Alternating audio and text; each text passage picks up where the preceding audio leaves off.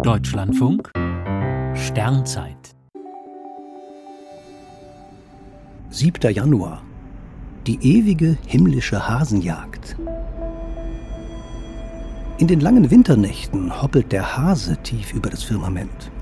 Er befindet sich unterhalb des Orion und steht gegen 22 Uhr genau im Süden. Diese Figur besteht aus einem schiefen Viereck, an das sich links zwei Sternbögen anschließen. Sehr markant, auch wenn sie nur aus schwachen Sternen bestehen, sind die Löffel des Hasen. Die aufgestellten Ohren weisen Richtung Riegel, dem rechten Fuß des Himmelsjägers Orion. Der Hase gehört zu den 48 klassischen Sternbildern. Er wird schon seit der Antike von Orion und großem Hund gejagt. Der Hund mit dem funkelnden Sirius lauert links des Hasen. Nach dem römischen Autor Hyginus gab es einst auf der Insel Leros vor der Küste Kleinasiens keine Hasen, Deshalb besorgten sich die Bewohner ein trächtiges Weibchen.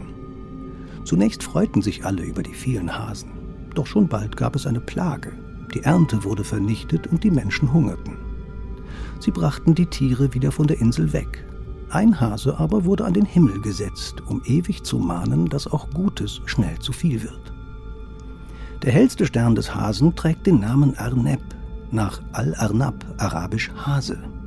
Dieser Stern ist wirklich ein Hasenfuß, denn er ist schon über 2000 Lichtjahre von uns fortgerannt. Dabei hat er gar keinen Grund, sich zu verstecken. Stünde Arneb in der gleichen Entfernung wie Sirius, erschiene er fast so hell wie der Vollmond. Wie in jedem Winter hetzen Orion und großer Hund auch jetzt den Hasen über das Firmament. Zum Glück Nacht für Nacht vergeblich.